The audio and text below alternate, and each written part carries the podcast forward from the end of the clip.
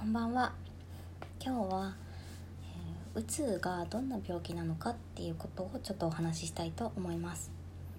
えー、うつは心の風邪とかって言われることがあるので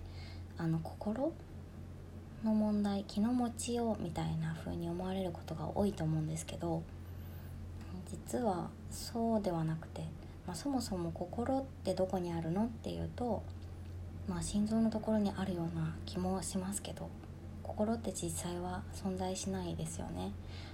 心はどこにあるかというと脳なわけでうつは基本的に脳の病気で私は理解しています。脳の、えー、中の分泌されるべき物質が出なかったり出過ぎてしまったりっていうことなんだと私は思ってます。なのでまあ、薬での治療が基本ですし、まあ、カウンセリングとかを受けて、えー、ゆっくり治していく病気だと私は理解しています。よくねあの私も治療中本当に、まあ、今も治療中なんですけど本当に病気が辛かった時、えー、どんな症状があったかというと、まあ、基本的に起き上がるのが辛い。一日中寝てることが多かったりとか生活の基本的なことがなかなかできなかったりする。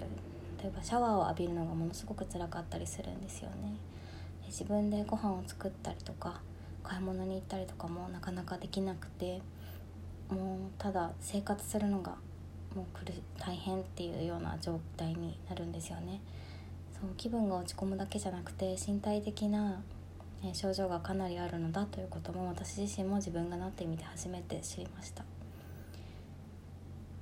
最初の3ヶ月くらいはほとんど寝ていることしか記憶にないですね。あのテレビを見ていてももうぼーっとしていて頭に何も入ってこない。楽しいとかっていう感情もなくなってしまうので何もする気がなくてやる気も出なくて無気力状態だったと思います、まあ、そんなことをしてると生きてる意味が何だか分からなくなってきてしまったりして本当につらかった時期もありました。それからだんだんえー、外にちょっと出かけたりとか、まあ、ご飯を作ったりとか洗濯をしたりとかかんとシャワーを浴びたりだとかなんかまあそういうことができるようになってくるっていう時期が来るんですよね。でその後に、うん、しばらく本当に私は半年以上かかったんですけどその後にまあ少しちょっと仕事のこと考えてみようかなみたいなあの時期がやってきたと思ってます。はい、私が今日ここではい、記録しておきたかったのは、えー、うつは気持ちの問題とか、まあ、心の病っていうだけではなくて、え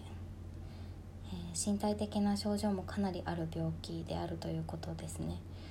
はい、あと、まあ、心の風邪っていう表現はみんながなる可能性があるっていう意味ではあのいいと思うんですけど風邪のように1週間寝てれば良くなるとか症状が変わるあの良くなってくるとかっていうものではなくて本当に長い時間かけて治さなきゃいけない大変な病気だったんだなっていうことを私は自分がなってみて初めて気づきました、はい、今まで自分が本当に無知だったなということも反省しています。でもその、えー、誰にでもなる可能性がある病気のことをここまでは自分が実際に体験してみて知ることができたのは良かったなというふうに今は思っています。今日は、